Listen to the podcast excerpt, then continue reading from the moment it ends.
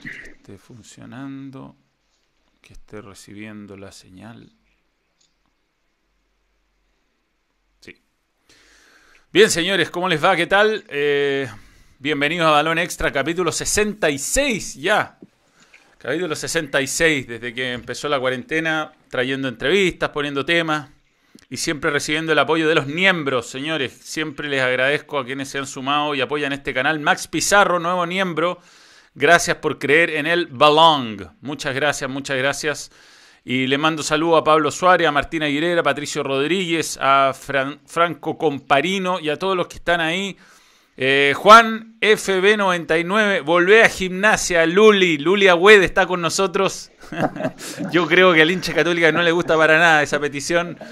Pero, pero bueno, te agradezco, Luciano, por, por podernos acompañar. Era, es una entrevista que quería hacer hace mucho tiempo porque, mm, bueno, todo el mundo sabe, yo soy hincha la Católica, eh, me ha tocado comentar un montón de partidos, no, no, había tenido la oportunidad de conversar contigo, hace poco se dio alguna entrevista que pudimos por primera vez eh, interactuar y, tenía muchas ganas de hablar, de hablar con, un jugador que siento que ha, que ha hecho unos años extraordinarios en nuestro país. Así que muchas gracias por estar con nosotros, Luciano. Bueno, buenas tardes. Primero, eh, ¿cómo estás? La verdad que para mí también un gusto poder, poder charlar de fútbol y, bueno, demás temas que vayan surgiendo. Eh, no sabía que era de Católica. Aquí tengo las camisetas incluso. Ah, sí, sí, sí. Sí, sí, la Hoy día hice el estudio, lo, lo, armé eh, pensando en Agüet, ¿no? Eh, tengo la de Argentina, la de Católica, alguna un poco antigua, pero bueno. Eh, lo, está bien, está bien. lo importante es que se sienta cómodo el entrevistado. Luli, bueno, lo primero es preguntarte y saber cómo, cómo está esa ansiedad. Yo, yo te digo que no soy deportista, estoy desesperado, soy muy de salida a correr, eso sí, y he llegado a correr arriba en mi terraza en círculo 10 kilómetros. Eh, así de loco me estoy volviendo.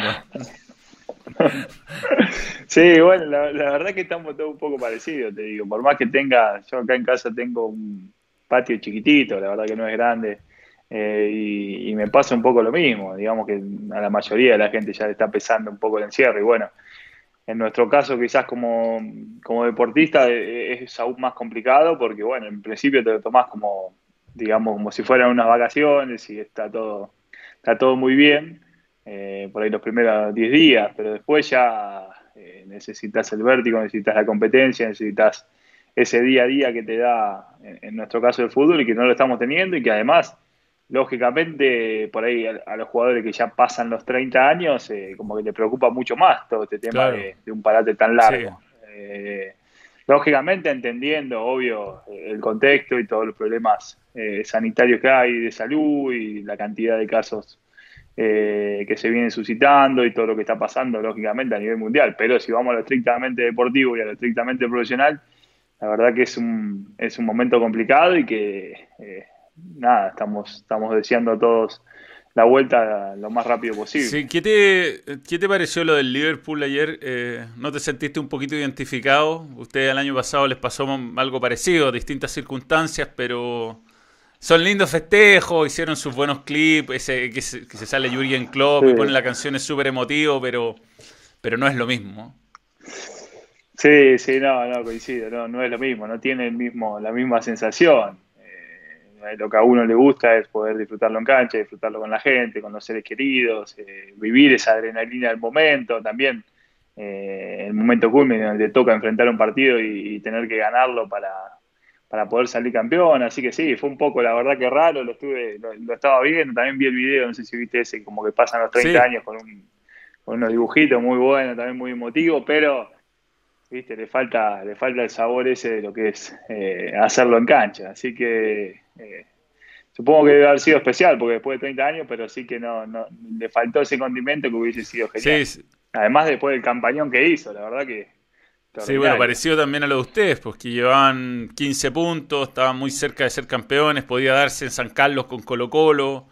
Eh, la verdad, han sido eh, dos años de, títulos consecutivos y, tres años muy buenos tuyos. Es como que llegaste a un club que fuiste como pez en el agua, ¿eh? desde el día uno eh, eh, la gente te, te, quiso mucho, lograste buen rendimiento, te ganaste la titularidad indiscutidamente, ¿Te, esperabas que, porque fue tu, este, tu, primera experiencia en el extranjero, te, esperabas adaptarte tan rápido?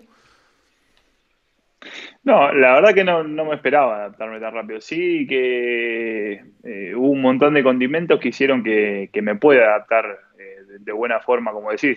Esto que, me hayan recibido de tan buena manera y que hayan tenido muy buenas expectativas en mí y que a la vez me lo hayan manifestado esas ganas de, que esté acá y de que, eh, que, me valoraban, digamos, por haber por haber venido al club fue muy importante. Entonces, después encontré un, un club muy, eh, muy tranquilo, muy, muy sano, eh, donde, donde todo se siente muy cómodo. Entonces, eso hace que, digamos, tengas que dedicarte estrictamente a lo deportivo, a, tratar de rendir, a tratar de ganar tu lugar, a tratar de, lógicamente, también entender la idiosincrasia del club, cómo, cómo se piensa, cómo se vive, cómo vive la gente, los entrenamientos. Y, bueno, a poquito me fui, si bien los, primeros seis meses, ojo, que no fueron buenos, eh, a nivel grupal, digamos, pero sí que eh, el, club tenía una línea y yo veía que quería continuar con, con eso, entonces eso, eso me, daba, me daba una tranquilidad como para decir, bueno, podemos eh,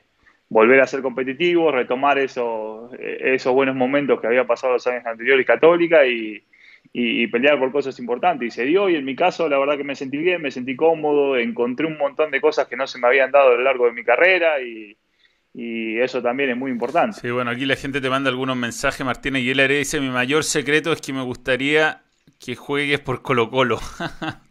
Buenísimo, Luli. Y, hay otro que pone grande, Luli, mi hijo se llama Luciano Portí, dice Ignacio Mesa.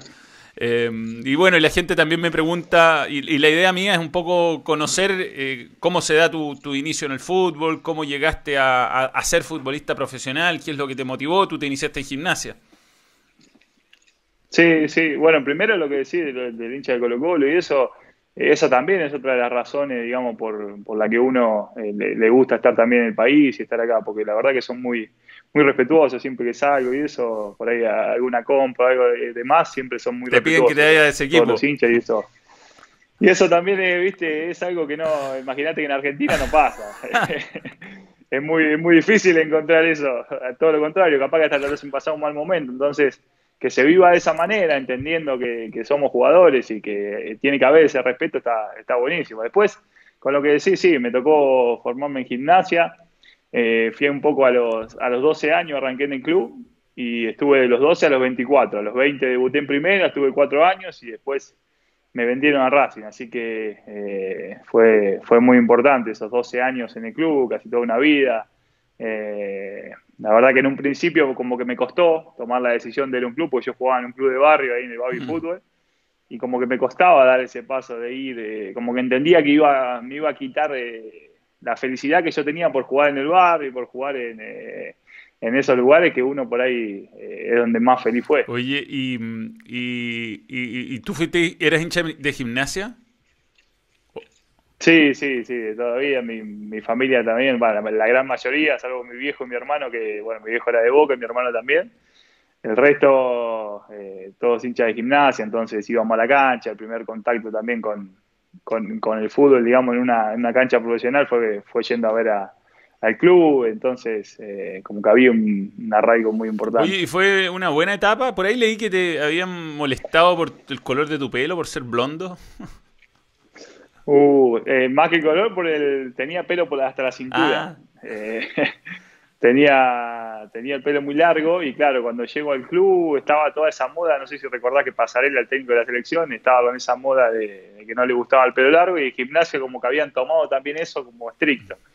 Entonces, todos los años sucesivamente me iban a buscar ahí a mi casa para ver si quería ir a jugar al club y yo siempre, viste, mi viejo la verdad que en eso es algo para destacar y un, buen ejemplo que siempre me daban a mí como la derecha para que yo lo decida. Yo teniendo 9, 10, 11 años, siempre ellos escuchaban las propuestas que le hacían en cuanto a botines, zapatillas, eh, ropa, tratar de, que, eh, de cuidarme en esos aspectos que por ahí no, no abundaban en mi casa y siempre intentaban convencerlo por ese lado y mi viejo lo escuchaba y le decía así, bueno, él es el que decide, entonces venía yo después de que ellos lo escuchaban y yo decía sí o no y casi siempre le agradecía, le decía que no.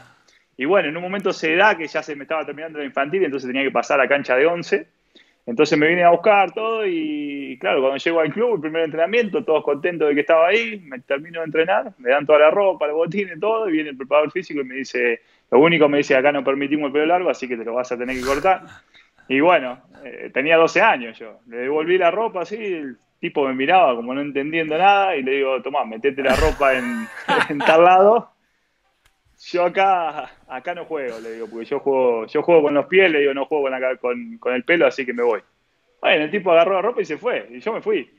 Y bueno, imagínate, todos querían que esté ahí en el club, así que me fueron a correr, no, tranquilo, no hay necesidad de que te lo cortes. Y bueno, después de dos años, dos años después me lo corté y bueno, eso lo, lo vendí el pelo y me compré un par de botines. ¿Lo vendiste?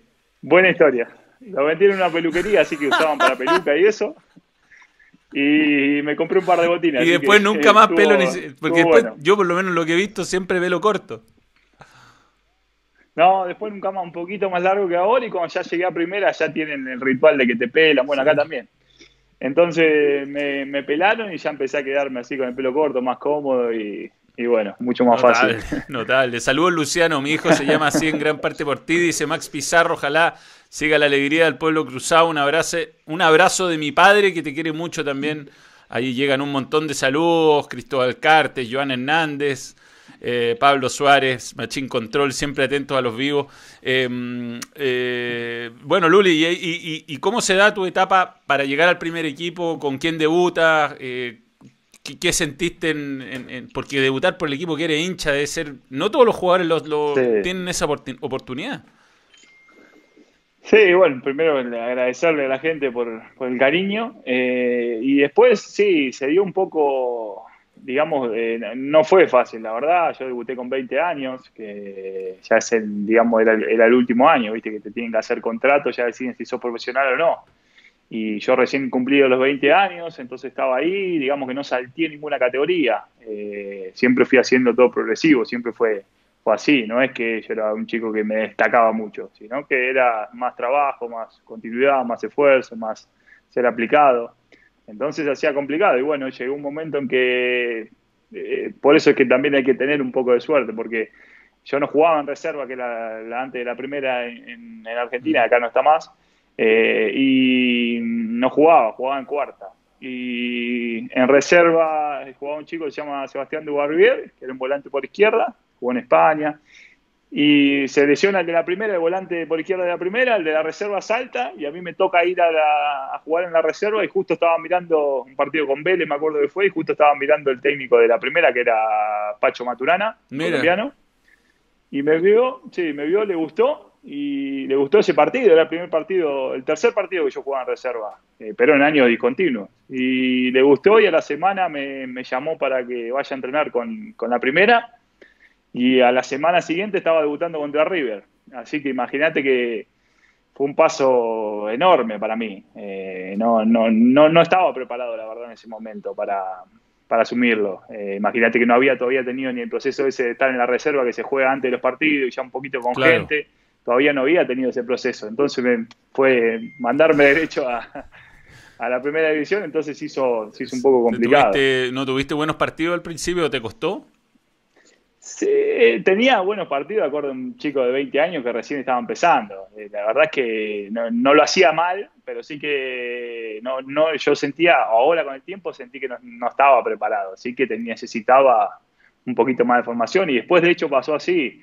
Eh, debuté, jugué tres partidos más, después se termina el torneo justo, hubo cambio de técnico, entonces yo empecé a jugar en la reserva nuevamente, ya empecé a ser capitán de la reserva, estuve casi un año jugando en la reserva, ya me formé bien y ya después cuando volví a la primera ya ahí era para pelear un puesto, ya estaba mucho más preparado, eh, pero en, un primer momento no. Sí, y el fútbol argentino, bueno, tiene un yo no, yo no he jugado profesionalmente, sí jugué a nivel de liga, pero a mí me llamó mucho la atención cuando jugué allá fútbol 11, algunos torneos de medio, había exfutbolistas también, es que es muy competitivo y el, y el, jugador eh, más limitado, como, como, como me considero yo, em, le cuesta más porque hay mucha gente que tiene cultura táctica, que es muy inteligente, que es, es consciente de sus limitaciones. El fútbol argentino es muy competitivo desde ese lado, además que hay una, hay una fuerza, una, bueno, ya a nivel profesional uno lo ve, como que hay que ganar, todos los equipos tienen presión, todos los equipos tienen gente que está histérica al borde de la cancha gritándote, colgada de la reja, es como,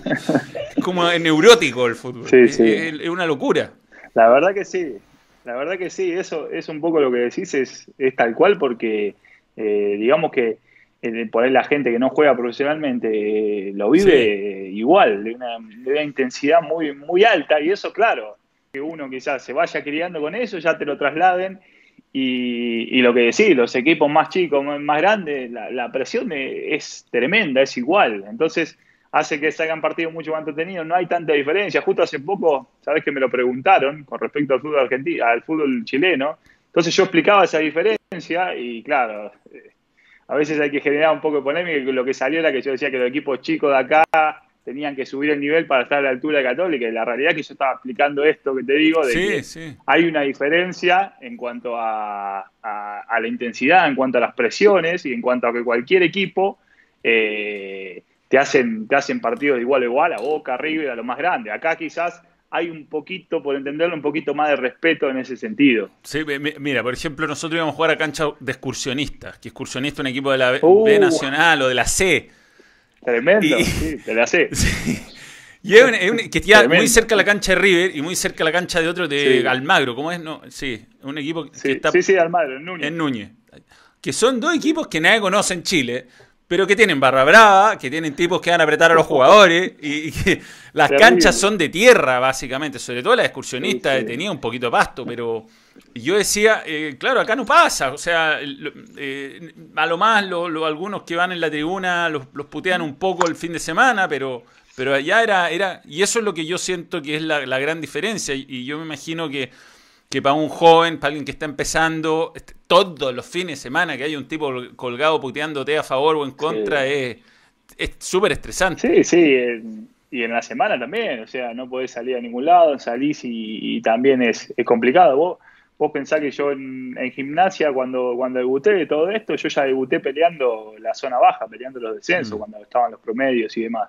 Entonces vos imaginate que yo debuté con River, perdimos 3-0 y yo salí de la cancha y nos insultaban a todos y yo miraba y no entendía nada, la verdad, porque yo no estaba, no era tampoco tan parte de eso. Así que imagínate que en ese contexto tuve que adaptarme, crecer y eso si lo tomás para bien, te hace fuerte, te hace duro y te, sal, te saca adelante, y si no, te apichona y quizás un buen proyecto de jugador lo termina, lo termina matando. Entonces eh, tiene esas dos cosas, ¿viste? O sea, como que en parte te hace muy fuerte y en otra parte, eh, si el jugador no está tan preparado, lo terminas matando. Yo tenía compañeros que eran mucho mejores que yo técnicamente y demás, pero claro, los contextos son distintos y a veces uno se tiene que adaptar de, mejor manera. Yo creo que por eso es que hay muchos futbolistas argentinos que eh, se van sin nombre de Argentina y, triunfan en otros países donde no pasa como en Chile. Bueno, hay un montón, que hay un montón de casos de, futbolistas que vienen de equipos de, del interior o de primera B o hasta de la C y acá, porque a lo mejor no Acá se trata mejor, es más respetuoso, eh, sobre todo en equipos que no son, no son Colo Colo, la U, Católica, que no están todos los días en las noticias. Y eso es algo que, no sé si está bien o mal, es distinto nomás. Claro, sí, sí, tal cual. Por eso te digo, que no, es que uno se termina adaptando y termina pareciendo normal. Como te decía el otro día en el programa, eh, parece que fuera normal y hasta a veces uno extraña eso, eh, esa adrenalina. Pero la realidad es que no sé si, si está bien o mal. cuando ya cuando tenés una cierta edad, como la mía, que yo llegué acá casi a los 30, eh, y necesitas una tranquilidad distinta a lo que era, fue los últimos seis años en Racing, que era todo esto que vos decís, porque pasamos los primeros tres años muy, muy duros, muy complicados, y ahí sí que no se puede salir a la calle porque es un club enorme y era más complicado.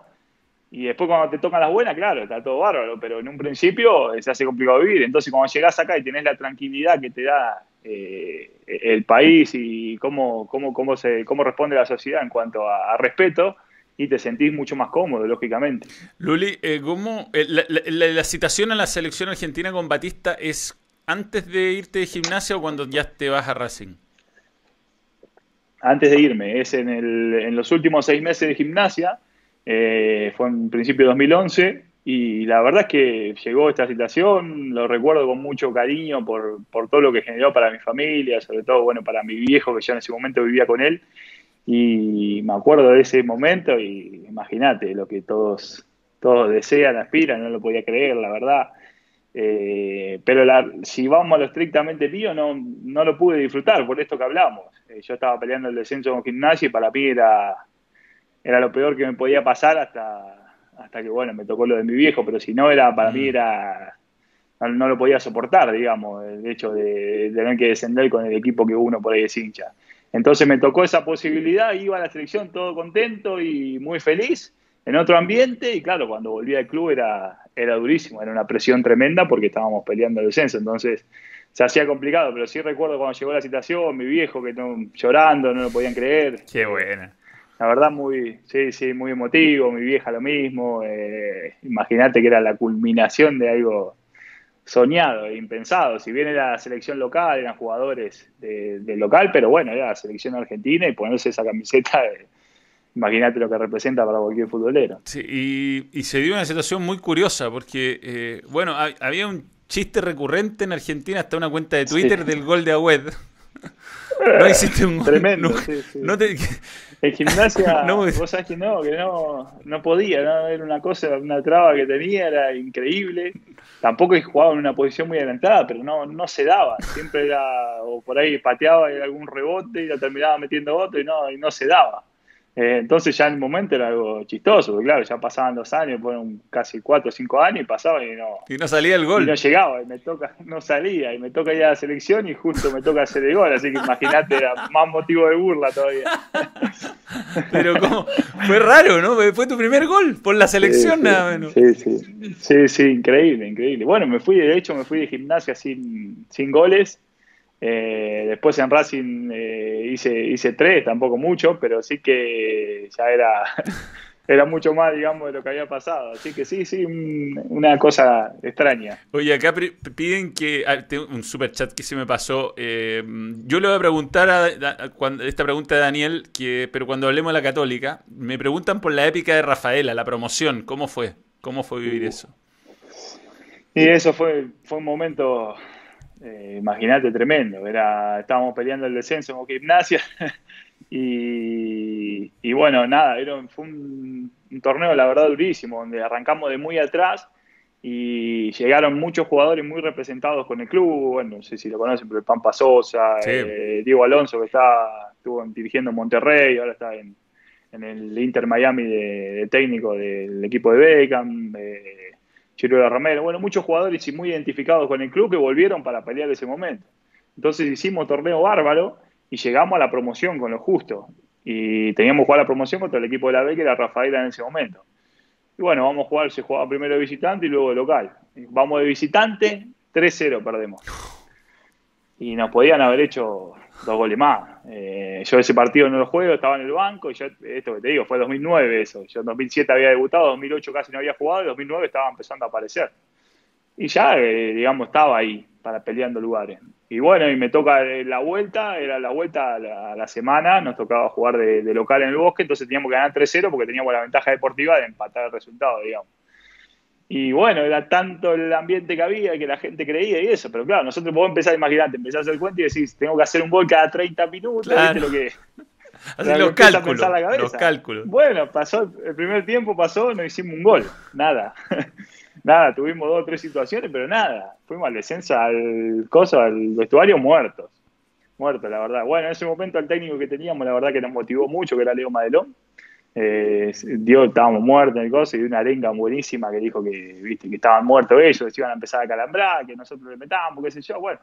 Y terminó, terminó siendo un, gol a los 23 minutos, el otro a los 44 y el otro a los 46. Y terminamos quedándonos en primera eh, con, eso, con lo justo.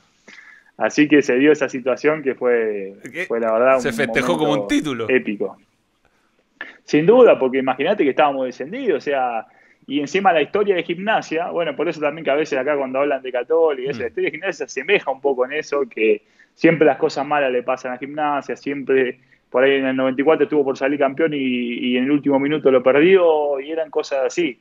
Entonces era la típica, era hacer un gol más y quedarnos en 2-0 y descender, porque la historia siempre mandaba así. Y bueno, en ese momento se dio vuelta un poco eso, así que fue, un momento increíble para todos. Sí, qué bueno haber podido por lo menos en tu club, a ver, si bien no, a lo mejor no lograste título, haber podido por lo menos estar en esa historia increíble. Aquí me pone Juan FB99, dos goles de Nil que mide un metro diez. Sí, tal cual, lo hizo, bueno, es casi como Diego, imagínate, eh, Franco Niel. Es casi como él. Eh, y, hizo dos goles de cabeza. O sea, increíble, increíble. Bueno, se dio, se dio de esa manera. Y bueno, después al año siguiente volvimos a jugar la promoción, la volvimos a ganar contra el mismo rival y, en 2011 nos toca descender. Eh, y ahí fue, fue la verdad que durísimo, durísimo, mm. durísimo. Y, y ahí, ahí, ahí viene lo de Racing. Claro, yo estaba, yo esa promoción no, no la puedo jugar, jugamos contra San Martín y San Juan, no la puedo jugar porque tuve una hernia inguinal, entonces los últimos tres, cuatro partidos me los perdí.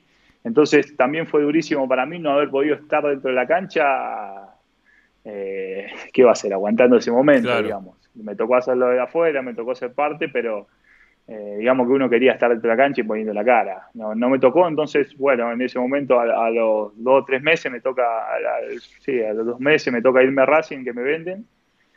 Y bueno, ya era, imagínate, para mí era una mochila durísima haberme ido al descenso con mi equipo y demás. Y llegué al club con otra exigencia, con otra presión, y un club enorme.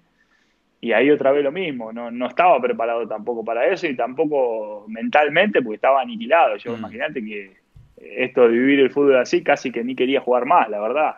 Estaba en un momento muy, emocional. muy, duro mío. Sí, sí, muy duro, muy duro porque a veces uno lo vive con, por eso que te digo, una intensidad muy, muy alta y después se termina con el tiempo dando cuenta que no es tan así. Y bueno, me toca llegar a Racing con, un, con justo que estaba el Cholo Simeone, el técnico. Mira. Sí, sí, sí, es él el que me lleva para Racing y, y bueno, nada, ahí jugué, jugué 10, 11 partidos de 18, 19. La verdad que jugué bastante. Después el Cholo se va, se va al Cataña, me parece.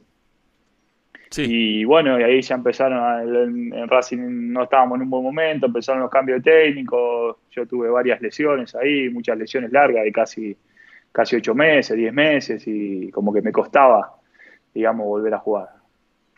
Te costó, eh, y, y ahí jugaba de volante central, ¿no? no Sí, sí, ahí jugaba, primero arranqué siempre de doble 5 y bueno, esto, esto que te digo, de, las lesiones y eso, momento complicado, el club también complicado, entonces imagínate que era, yo era motivo de burla, motivo de, mm. lógicamente, cuando llega un jugador que es refuerzo y no rinde, eh, como que ya estaba haciendo una carga para el club. Yo no lo veía de esa manera y lógicamente siempre quería tener revancha, pero sí que era entendible la reprobación. Entonces en ese momento imagínate que era complicado. Y bueno, se da a fines de 2013 que empiezo a jugar, en 2014 a mitad de año viene Milito y, se forma un grupo nuevo de 13 jugadores, logramos salir campeón.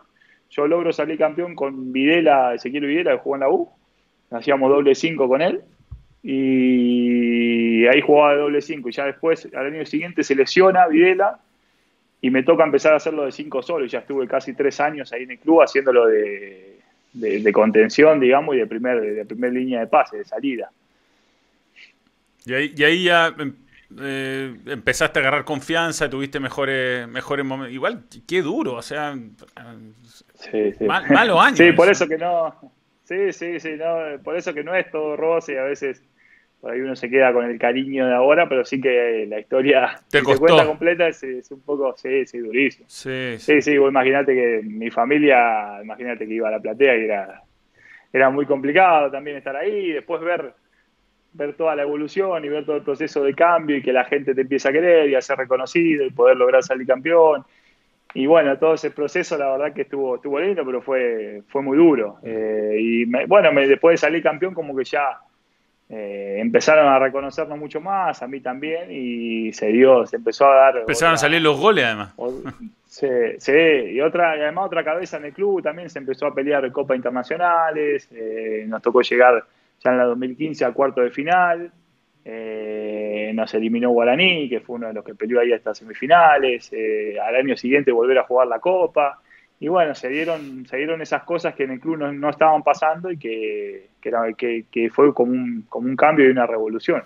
Pero lógicamente por ahí cuando uno es la cara visible, ya cuando por ahí se fueron Milito, se fue Saja y uno quedó como la cara visible, en clubes tan grandes también cuando pasan unos momentos tan buenos, eh, sos, sos, uno de los apuntados de más, entonces se hace muy, muy complicado y muy pesado. Y, la, la, partida, el fútbol, el, fútbol argentino abre puertas a partir a cualquier país del mundo. Podrías haber eh, elegido, me imagino, alguno México, quizás algo en Europa.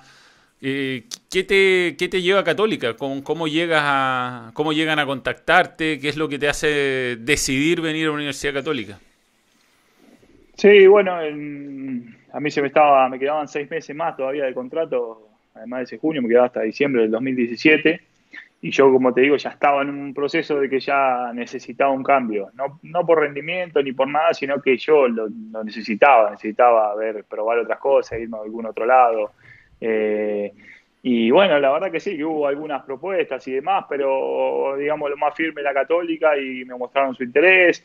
Yo tenía siempre el recuerdo, no me preguntes por qué, de Pipo Gorositi, del Beto, que que siempre, digamos, era como que me quedaban esos goles identificados. Con, bueno, la camiseta también con la franja, ¿no? Sí, sí, sí, claro, sí, tal cual.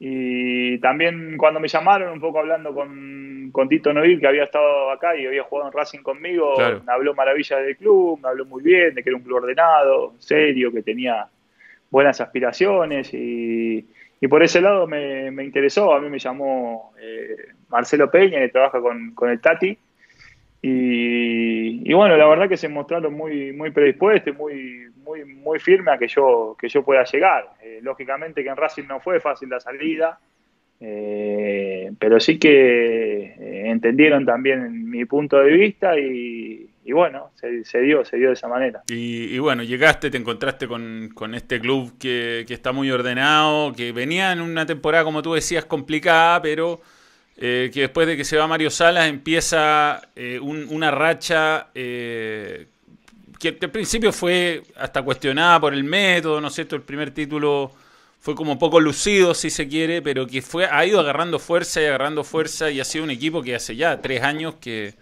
o las últimas dos temporadas y media, podríamos decir, ha logrado dominar el fútbol chileno. Sí, bueno, y yo me toca llegar justo con la finalización de un proceso muy bueno como había sido el de Mario, pero claro, como todo proceso llega a su final y su desgaste después de tantos años, entonces yo, bueno, un poco me fui interiorizando un poco acá de eso eh, y, cómo estaban las cosas. Entonces, claro, no, ya no, no, no, no se podía lograr, digamos, todo lo que se había logrado. Y, y bueno, se terminó con la combinación de ese proceso, que la verdad que fue fue muy exitoso y bueno, Mario conmigo, la verdad, un trato bárbaro. Y después se da la llegada de Benial, que era que fue así, un poco así, un poco los cuestionamientos, un poco de, que no se veía un juego tan vistoso, pero sí que, como lo dije, nosotros necesitábamos recuperar esa solidez y recuperar esa confianza que habíamos perdido en esos últimos seis meses y que te genera un poco de, para dentro del plantel, un poco de dudas. Y, bueno, nosotros necesitábamos eso, empezar a ganar, empezar a tomar confianza, empezar a, a soltarnos de a poco empezar a entender que si éramos un equipo duro, después iban a salir todo lo demás, entonces nos íbamos a ir soltando. Y bueno, se dio un poco de esa manera. Eh, todo ese año fue durísimo, porque jugábamos, eh, digamos que se, llegaba a ganar bien, pero con, siempre con lo justo, normal, no, teníamos grandes diferencias. Pero, era un eh, equipo confiable atrás.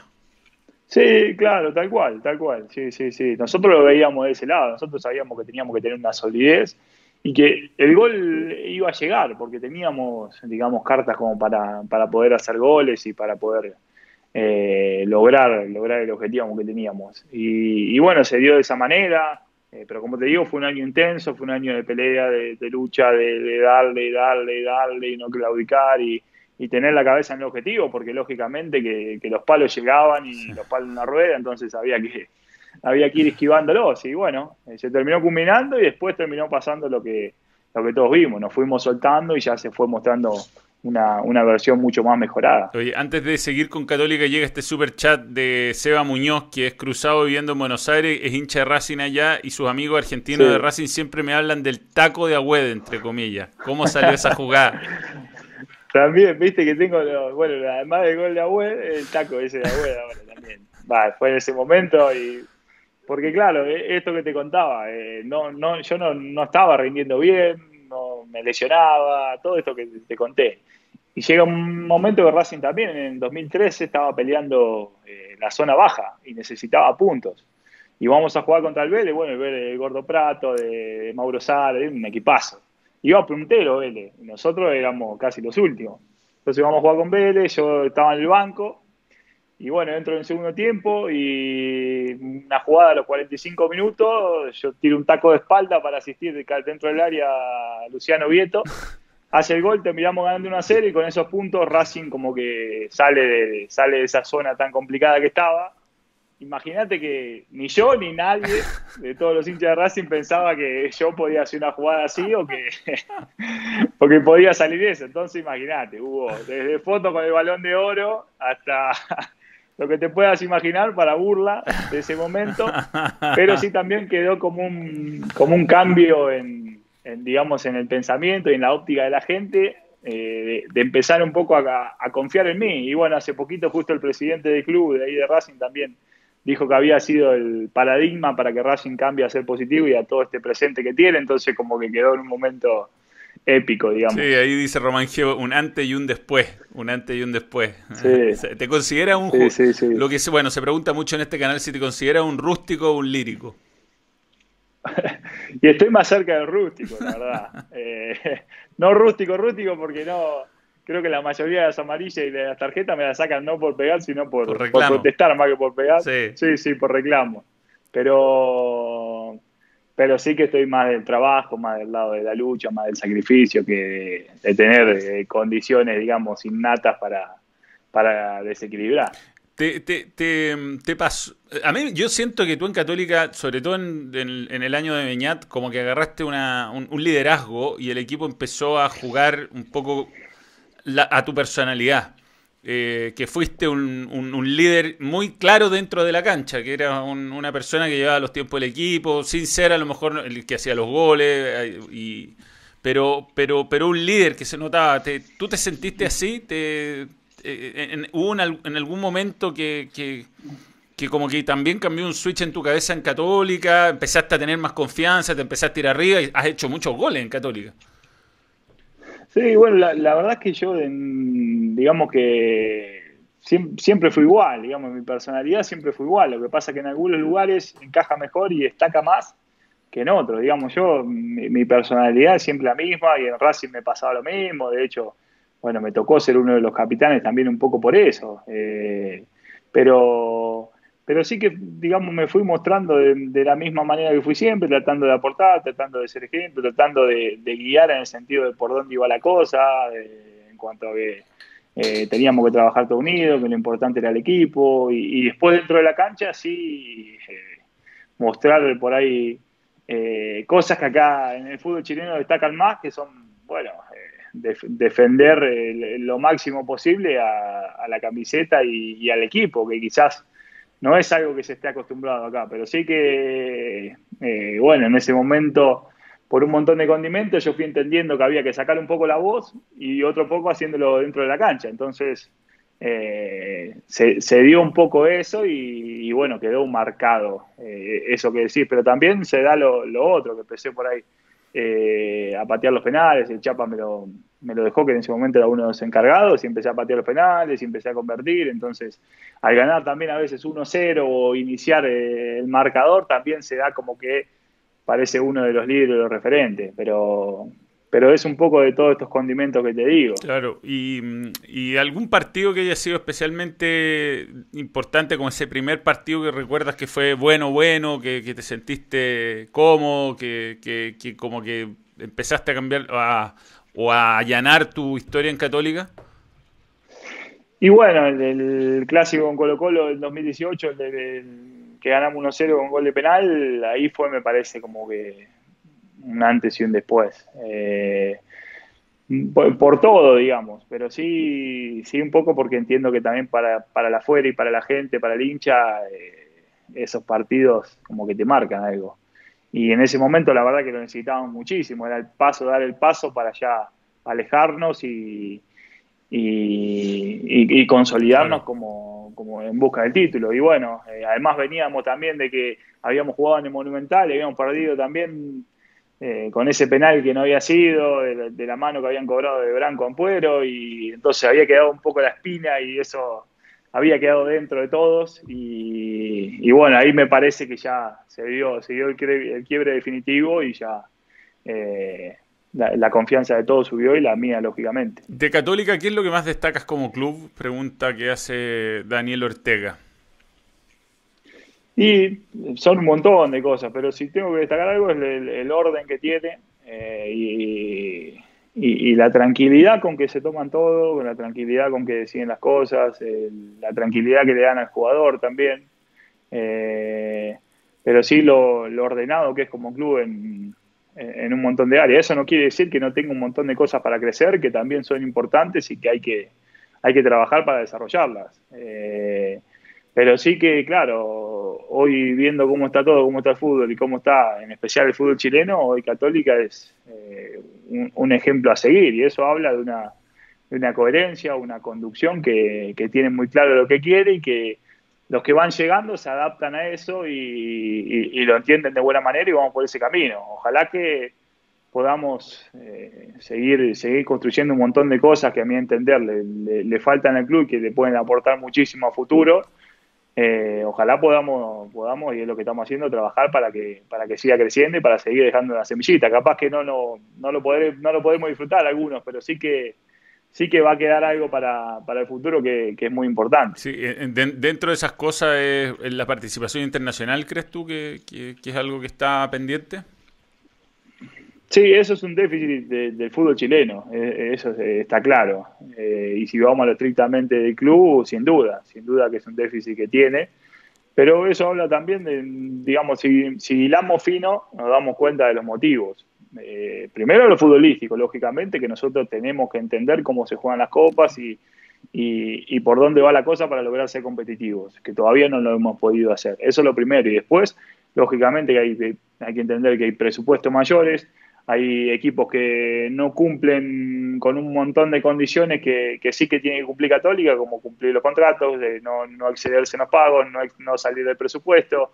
Eh, y que bueno, que eso a la larga termina haciendo que te saque una diferencia. Lo otro también es, jugarla seguido. Eh, claro. no hay otra. Yo eso lo aprendí, lo aprendí en Racing. Eh, cuando uno juega seguido las cosas y juega y juega y está ahí, y está ahí, y está ahí, más, más, temprano que tarde va a terminar eh, consiguiendo los objetivos. No, no te digo de, ganarla, pero sí que se empieza a posicionar eh, el fútbol chileno de, otra manera y puede ser eh, más competitivo. Este, este, proceso de cruzados, digamos, que tuvo etapas bastante frustrantes antes del bicampeonato del 2016, lo que tuvo fue que mantuvo una línea. Entonces, muchos decían, no, hay que cambiar, hay que cambiar, que se vayan todos, que se vayan todos, no podía ser campeón, pero estaba ahí. Eh, yo siento que viendo la experiencia, eh, lo que le está pasando ahora es que, bueno, están buscando el, acomodo, pero que, que, digamos, hay una intención que en algún momento se va a reflejar. Si tú me preguntáis por la última copa, yo creo que hubo un partido muy malo contra Inter de Porto Alegre y hubo otro partido donde lo podrían haber ganado. O sea, eh, fue, fue de esos partidos desgraciados que te llegan un par de veces, te hacen goles y, y las que tienen no las aprovechas, pero no, no, no, digamos que si bien ha perdido los dos partidos hasta ahora de la Copa, no fueron los dos iguales. Sí, sí, bueno, sin duda. Primero, si, eh, como, vos decís, si con, vos que conocés el club y conocés Católica, sabés que las cosas se hacen todas progresivamente, eh, nada se hace de, un día para el otro. Primero por, por eso que decís, por la coherencia en cuanto a seguir un proceso, y después porque ellos entienden que las cosas se van haciendo progresivas, porque tampoco es que tienen el club tiene un presupuesto tan coso para hacerlo todo de una vez y decir, bueno, vamos por todo. No, acá se manejan las cosas de otra manera, es todo progresivo y sucesivo y todo muy consecuente. Entonces, va a llegar ese momento, eso yo no tengo duda, va a llegar ese momento que se va a, posicionar como, eh, como el principal equipo del fútbol chileno para competir internacionalmente. Eh, competir, después estará esto que decís, ver, ver a ver qué, qué sucede. Coincido con el análisis que decís, me parece que en Porto Alegre nos costó, no, no, no, no, encontramos nunca el partido y, la verdad es que nos superaron, eh, nos superaron claramente. Eh, pero después sí, acá de local, la verdad que fue un partido parejo, un partido de copa, la mm. verdad, porque eh, creo que habían llegado, no sé si una o dos veces y nos hicieron un gol, lo pudimos empatar y después en una jugada que perdemos la pelota en la cancha, nos agarran un poco abierto y nos terminan convirtiendo. Y bueno, y después no, no, no pudimos empatarlo. Tuvo Edson a lo último, me acuerdo de una jugada que, que tenía para hacer, tuvo para hacer el gol y bueno, no, no entró. Eh, pero sí que, claro. No, y por ejemplo, con, con Libertad también, ese partido donde quedan eliminados el año pasado. Fue, fueron cinco minutos pésimos y el resto del partido se jugó bien. Pero pasa, es cruel la copa. Sí, sí. Eso, eso es lo que te digo, esos son los detalles que hacen que por ahí eh, uno jugándola seguido tenga la experiencia mm. de, todo esto que hablamos y de los detalles para, para saber jugarla y saber entenderla. Eh, vos fíjate que en 2018 Católica no la jugó, en 2017 terminó un cuarto y no pudo entrar a Sudamericana, me parece, ¿no? Claro. Sí, porque yo cuando llegué en 2017 tampoco, bueno, y tuvo, tuvo también grupo complicado. Y estuvo ahí, también me acuerdo con San Lorenzo, me parece que pierde la clasificación, que le hace gol. Sí, sí, no, ese equipo en, un momento estaba clasificando a la, y, se quedó sin nada, sin, sin Copa Sudamericana. Por eso te digo, son los detalles mm. que hacen la diferencia y que se hacen la diferencia a nivel internacional. Eh, ahí está, ahí está la cosa. Eh, me parece que eh, ese es el camino y por ahí va. Y bueno, lo vamos a encontrar, yo no tengo duda. Todavía, si esta copa se sigue jugando, eh, no tengo duda que la vamos, la vamos a poder por lo menos competir y tratar de, estar ahí para, lograr el objetivo. hoy, hoy, claro, hoy se puede ver mal porque empezamos perdiendo los dos partidos y, y no es lo que nadie esperaba, al menos teniendo uno de local que que era a priori eh, del, mismo nivel de nosotros, digamos, en cuanto al grupo, en cuanto a gremio y Inter, y bueno, y América de Cali nosotros. Luli, ¿cómo manejamos el tema de la ansiedad con los árbitros? Yo te juro que eh, no, hubo un uh. momento que no me, me, retiré del fútbol, ¿no? Me, dieron, bueno, me suspendieron de por vida en un torneo en Argentina por... Terminé pateando en la puerta al vestuario el árbitro. Bueno, me, trató de chileno mierda y eso fue lo que. Pero me cobró penales que no fueron. Pero, eh, en fin. Y después me vine a jugar acá, me dieron 10 fechas y dije, ya, listo, no me soporto más. Y todo por pelear con los árbitros. ¿Cómo, se hace? Es, terrible, es terrible. ¿Cómo se hace? Es, terrible. Mi, historia es un poco parecida también. es algo que me, cuesta manejar. Eh, me, cuesta, me cuesta entender creo que los últimos dos años o este año y medio lo fui, en 2018 la verdad que era insoportable, y después lo fui en, 2000, en 2019 lo fui manejando de otra manera, fue mucho más... Y los árbitros también me, fueron conociendo mucho más. Ahora que decís eso, mirá, en 2017 cuando yo llego empatamos un partido con Auda 2 a 2, me acuerdo. Y me parece que era un árbitro que ya se retiró, no me acuerdo quién era. Ahí nos van a decir quién era. Y no me acuerdo, con Auda 2 salimos. Y bueno, y en una jugada le empiezo a protestar porque yo entendía que había sido mano antes del gol de ellos, qué sé yo. Empezamos a discutir, discutir, y me empezó a decir, callate, vos, burro, si no, eh, eh, eh, vos jugás al fútbol porque no estudiaste, una cosa así, me dijo, ¿viste? Y, entonces yo, imagínate, en el partido yo le digo, y vos, vos dirigís porque no, no sabés jugar al fútbol, porque debes ser malísimo jugando al fútbol, entonces te tenés que hacer árbitro, le dije yo. ¿Viste? En el partido, puteando no, íbamos y seguía la jugada, y seguía la jugada. Entonces era el límite, y el tipo me puteaba, ¿viste? Argentino tanto, y la puta que te parió, y no sé qué, la puta que te parió, no, como putean acá, entonces seguía la jugada y yo no podía, digamos, no me quería salir el límite porque digo, donde lo puteo me, echa. Entonces le empecé a decir de todo, yo, viste, así malo, qué sé yo. Y bueno, en la jugada, en una jugada le meto el pase al chapa y termina el 2 a 2. Entonces se da vuelta, me da la mano y me dice, tenés razón, no sos tan malo, no sos tan malo, son buenos, son buenos, me dice. Y a partir de ahí como que, como que quedamos. Entonces, a veces con los árbitros se da así de vuelta, que tan bueno, que va dentro de cierta norma y siento cierto feeling, con muchos de los hábitos de acá lo, tengo eso, eh, pero con otros a veces son un poco autoritarios, un poco de que no se le puede hablar o que no te responden, entonces ahí como que se complica. Y otro poco que uno está con las pulsaciones a full y a veces eh, pide, pide, pide todo. Eh, esa es otra realidad. Sí, el, te tocó además estar en cancha para el meme del año, que es el confirmo mi decisión, voy con tiro de esquina, que francamente se usa para que, fue increíble. O sea, eh, eh, fue increíble. Increíble. sí. increíble. Eh, es una cosa que no, no sé, la verdad después no, no sé si ustedes lo habrán entrevistado o algo, o habrá, habrá explicado esa situación. Yo la verdad que no lo vi, si lo ha explicado o no. No, no, no, no. Pero es algo que no, no se puede creer y después viendo la jugada es imposible que no la cobre. Primero en primera medida, porque está de frente él, imposible. Y después cuando ya la vas a ver, eh, decís tampoco, porque te están mostrando la jugada que es penal y vos le pedís otra. Es, raro, mínimamente es raro. Y bueno, son, son las cosas de que, de que a veces. Sí, o sea, para usted, por suerte, el partido que quedó ahí lo ganaron. Bueno, eh, no fue la manera, terminó feo ese partido, pero. Eh, ¿El VAR te, te, te, te, gusta, no te gusta? ¿Qué te parece que, que se aplique? Y lo que pasa es que al final lo siguen manejando seres humanos. Entonces, ahí siempre va a estar la duda, la sospecha, mm. más allá de que uno muestre. Fíjate, el otro día se armó con, no sé si viste el gol de Real Madrid. Sí. Que Paté parecía que estaba interfiriendo y si vos me preguntás a mí, yo digo, no, imposible que puedan, no, pueda interferir la visión del arquero. Y lo terminan cobrando y otros te dicen, sí, sí, estaba adelante o estaba a un costado. Entonces al final lo, lo, siguen manejando seres humanos y, y, sí, sí, y el error va a estar. El error va a estar, el error va a estar. Sí, lo que pasa y la sospecha y, a veces uno también como eh, va siempre sospechado, ¿viste? Siempre sospechás y siempre tenés la duda y siempre decís no me querrá cagar este. Pero están, están jugando con más cuidado, digamos, los, Sí, lógico. Sí, sí, hay que hacer cosas especiales, digamos, por, por esta situación. Lo mismo que las manos. Eh, nosotros, bueno, el Chapa es uno de los que más practica eso que en el entrenamiento y eso, que trata de ir a, cuando va a tapar los centros con las manos atrás para, para tratar de que no de que no pegue, porque hoy una mano dentro del área es penal sí o sí. Eh, entonces, en ese sentido, en cuanto a los agarrones en, en los corners, que digamos la marca siempre fue estar pegado y estar sujetándote y, demás, y hoy eso ya sabes que, que, es penal y que no se puede. Entonces, te medís mucho más con, todo, digamos. Sí, es, es una nueva forma de jugar que afecta al... y lo otro también, ¿Mm? a veces te da miedo también porque cuando te lo marcan en cámara lenta parece gravísimo. Es que sí, pues yo también soy, siempre he dicho que las repeticiones, sobre todo patadas que se ven muy feas en cámara lenta, mm, no debería tomarse el criterio en cámara lenta. cuando... Sí, tal cual, coincido con vos. Cuando saltás a cabecear y a veces por ahí saltás y abrís un poco los brazos, que es algo normal, instintivo, mm.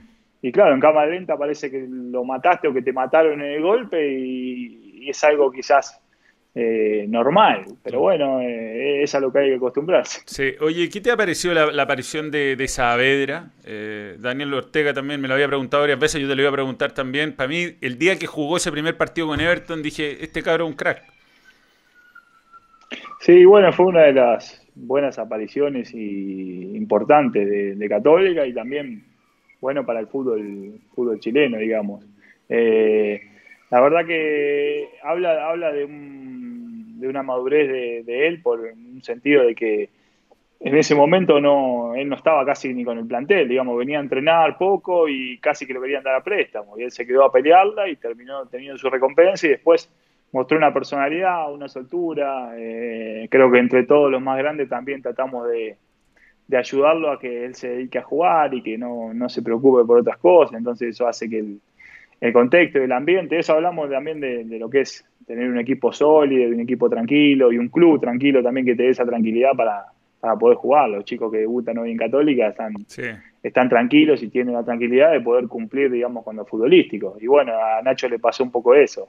Eh, y después, bueno, tuvo el problema de la lesión justo, entonces a la vuelta de las lesiones, cuando son de, tanto tiempo, siempre empiezan los desbalances, los problemas de, musculares y demás, entonces como que le costó un poquito más de, agarrar otra vez el vuelo, pero ya, ya está, ya está muy bien y está, listo para competir, así que ojalá que siga, siga con ese nivel y siga con esa evolución. Sí, eh, Luli, el, el caso de, de Puch, ¿cómo jugar con un jugador como Puch? Y es. Porque va por tu lado, tú vas por la izquierda, Puch se juega por ahí. Sí. Sí, eso está buenísimo porque, bueno, la verdad que lo entendimos muy bien. Eh, y, no es fácil porque hay que, hay que saber entenderlo, digamos, a las velocidades que juega y a cómo le gusta a él, digamos, por ahí recibir la pelota. A veces, eh, cuándo jugarla en profundidad porque sabes que con la velocidad lo va a matar. Cuándo jugarla al pie porque va a desequilibrar.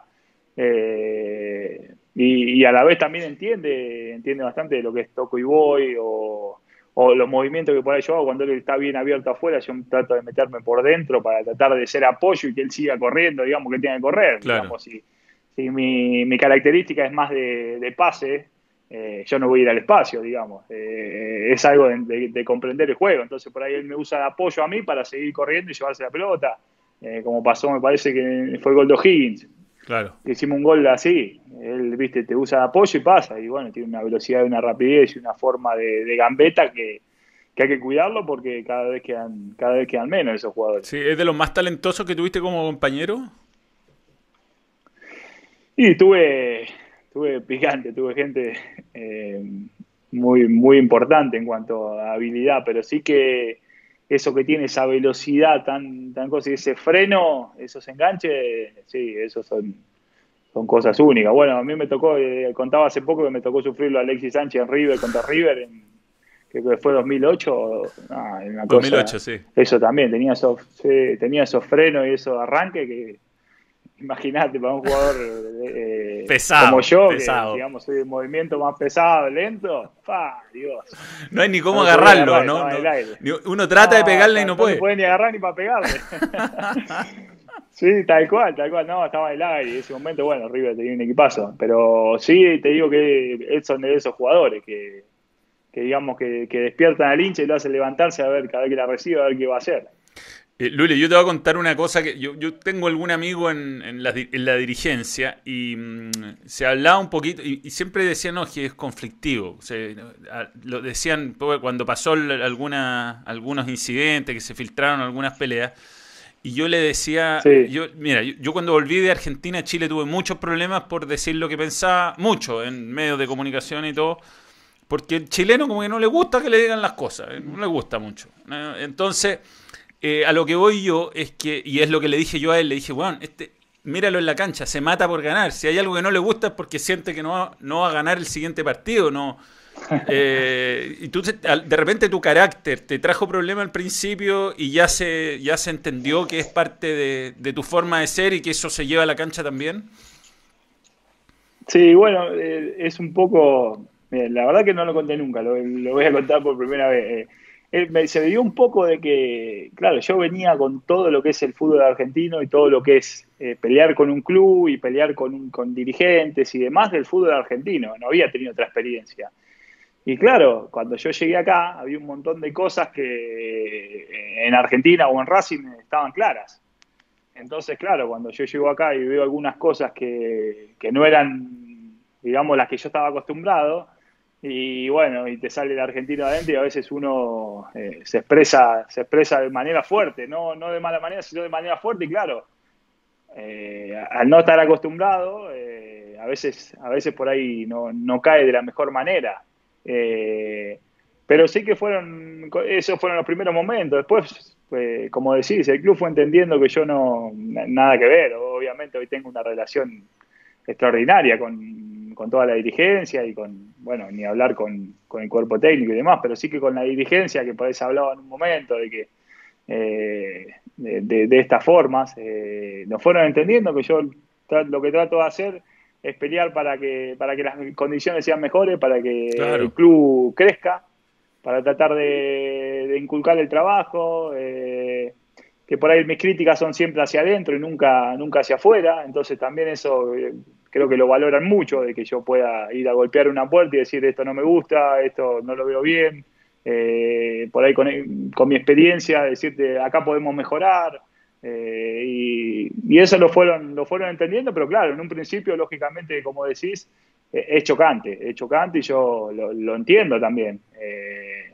pero bueno, ya después, después de un tiempito de conocerme, ya se dieron cuenta de que, de que lo que trato es eso y, hoy la relación es extraordinaria y que saben que siempre voy a tratar de pelear para que al club le vaya mejor y que tienen la, tienen la libertad también, como lo dije el otro día, de que si en algún momento ellos ven que no, no están dadas las cosas o no, no se sienten cómodos conmigo, yo no me siento cómodo con ellos, va a pasar lo mismo. Eh, yo les pedí eso y de mi parte va a ser lo mismo. Que vengan, me lo digan de frente y yo si no estoy cómodo le voy a decir, mira, hasta acá llegué. No, no, no es mi interés perdurar por perdurar en, en los clubes más que nada. Así que eh, eso, eso está buenísimo y, y ojalá pueda servir también para, para, los demás. Sí, sí, a mí, a mí, me, a mí me parecía que, que era una cuestión fútbol, o sea, de, de carácter. Igual te digo que eras un, ¿Mm? eras un loco vos defendiéndome porque no, no había muchos que piensen eso. ¿eh? Pero es que me siento identificado cuando veo cosas así, porque hay veces que uno va, o sea, a ver, lo lógico es, ¿sabes qué? Me quedo callado, no peleo, chao, hago mi trabajo, claro. y, pero es que hay personas que no, no somos así, nos gusta meternos... Bueno, eso, eso yo lo digo siempre, a veces uno, ¿qué pasa? Eh, uno a veces no exige para que no lo exijan. Claro. Y entonces ahí está el problema. Eh, ahí, ahí es cuando no se crece. Cuando uno no dice yo me quedo tranquilo, me quedo callado, me quedo, me quedo en el lugar que estoy, no molesto, no digo nada, así nadie tiene nada para decirme a mí. Y eso es un poco conformista y no, no es mi estilo. Yo prefiero, digamos, eh, decir las cosas, exigir y también que me exijan, porque es la lógica. Y si no estoy haciendo las cosas bien, que, que me lo digan. Y bueno, esa es mi forma de, de ser y de pensar, pero claro, no, no es fácil de, de llevar, digamos. Eh, sé que este es un mal momento a preguntar por el futuro, Luli, pero ¿tú te imaginas mucho tiempo más en Católica, en el, por lo menos en el corto plazo? Yo creo que ya despreguntarte qué harías después, considerando que no sabemos cuándo volver a jugar. Sí. Eh, pero ¿te imaginas sí, un par de años más, por lo menos? Pronto. Ojalá que vuelva pronto primero el fútbol, mm. que es lo que todos queremos, y, y bueno, lógicamente con, con, todas las condiciones dadas y que, que mejore toda la situación como está en el país eh, que pueda volver. Eh, pero la realidad es que si, si, conoces un poco también el club, sabes que lo, lo, los contratos y los manejos se hacen llegado casi al, a, a, culminarlos, casi en la culminación. A mí me quedan seis meses de contrato todavía acá. Lógicamente que tenemos una gran relación y que siempre charlamos y que la predisposición está para seguir de ambas partes. Eh, así que cuando llegue el momento lo hablaremos y, como te dije recién, decidiremos qué es lo mejor.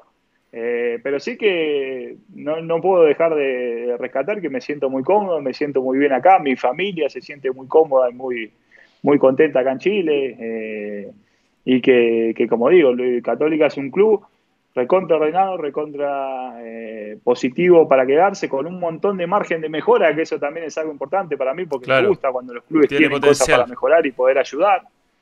Claro, sí, sí, sin duda. Cuando Católica se dé cuenta del potencial que tiene, aún por explotar y por crecer, no, no, no lo van a parar más. Eh, no, no, no, no va a parar más. Ojalá que, que pueda aportar para que, para que eso suceda. Lulia Wed, eh, se ha cumplido la hora que habíamos pactado. Eh, te agradezco realmente muy entretenido conversar contigo. Eh, te mandan muchos saludos la gente. Voy a preguntarle a Pedrito, Pedrito preguntó insistentemente desde Perú si te irías a universitario de deportes algún día.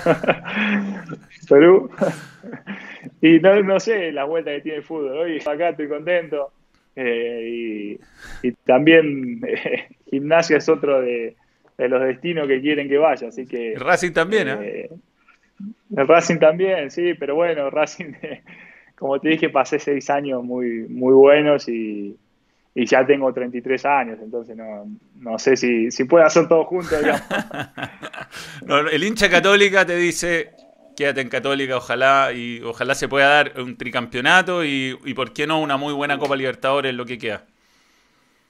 Ojalá, ojalá, Manuel, ojalá es lo que todos queremos, eh, es por lo que trabajamos también, por cumplir, son, son de los principales objetivos que tenemos cuando, cuando nos planteamos a principio de año. Y, y bueno, esperemos lógicamente poder cumplirlo por, por un montón de cosas, porque el club también le va a servir mucho si, si seguimos de esta manera, eh, y también eh, la parte la parte internacional que le serviría ya a nivel de fútbol del país, que sería también algo, algo muy importante para todos. Así que ojalá que podamos elevar el nivel para, para estar a la altura y competir de mucho mejor manera. Ojalá verlos luego jugando y que se puedan encontrar en la, los entrenamientos. Yo me imagino que debe ser ya a esta altura una locura. Oh, acá en cualquier momento mi, mi señora Mecha, ¿sabes cómo dejé el patio entrenando? Parece Parece un chiquero, imagínate el barro no, que hay. No, es que bueno, es que si no, no se vuelve loco. Lulia Wed, eh, gracias por estar sí, con no nosotros. ¿eh? Te mando un gran abrazo. Bueno, un gusto, Manuel, charlar con vos. Un abrazo grande y, gracias a toda la gente ahí por el. Bien, señores, ahí está Luciano Wed. Eh, por supuesto, quedaron muchas preguntas eh, pendientes y que alguna vez las podríamos contestar. Nosotros eh, lo dejamos hasta acá. Eh, yo tengo rápidamente que integrarme en una reunión de Zoom que me están esperando hace 20 minutos. Eh, y me están hinchando la pelota. a nivel Dios. Gracias a todos y mm, bueno, ojalá lo, lo, hayan podido disfrutar. Nosotros nos reencontramos el lunes con Manuel en vivo y con bastante sorpresa. Vamos, estamos mejorando harto la parte gráfica. En cualquier momento hay estreno. Estamos, el, último vídeo están en postproducción, se han demorado, pero es muy probable que venga el martes. El martes venga el vídeo. Así que, pero es que es mejor un buen vídeo que un vídeo más no bien terminado y urgente. Así que esa es la filosofía de este canal. Lamentablemente BTR como siempre se fue portando cada vez peor, empezó bien, se empezó a ir a la mierda, así que le fui bajando la calidad. Eso siempre. Adiós señor, stop streaming, yes. Gracias a todos.